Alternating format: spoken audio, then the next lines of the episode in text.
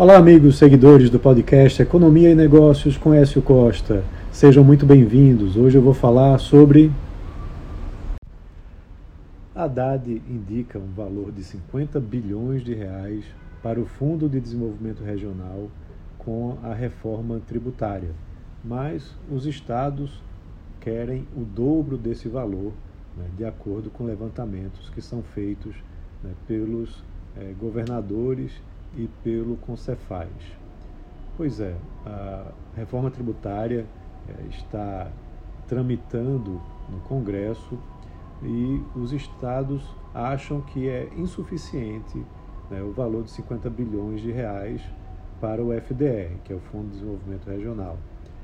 Já os estados acreditam que esse valor deve ser o dobro né, em relação aos benefícios fiscais né, que são já que já estão sendo utilizados na economia brasileira.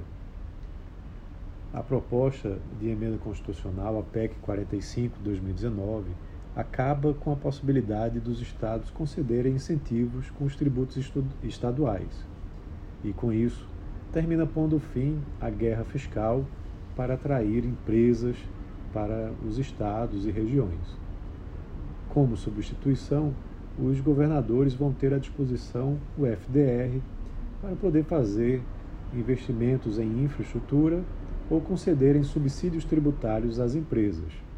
Só que o tamanho desse fundo se tornou um dos principais entraves à reforma tributária nesse momento.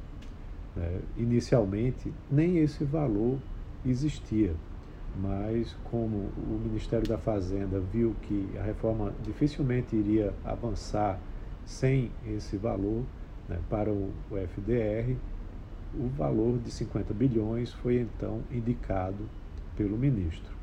Mas, segundo as contas dos governadores, né, levando em consideração as empresas é, e seu ressarcimento pelas perdas dos seus incentivos concedidos até 2032 com o ICMS, e também fazer investimentos em infraestrutura é necessário em torno de 100 bilhões de reais por ano.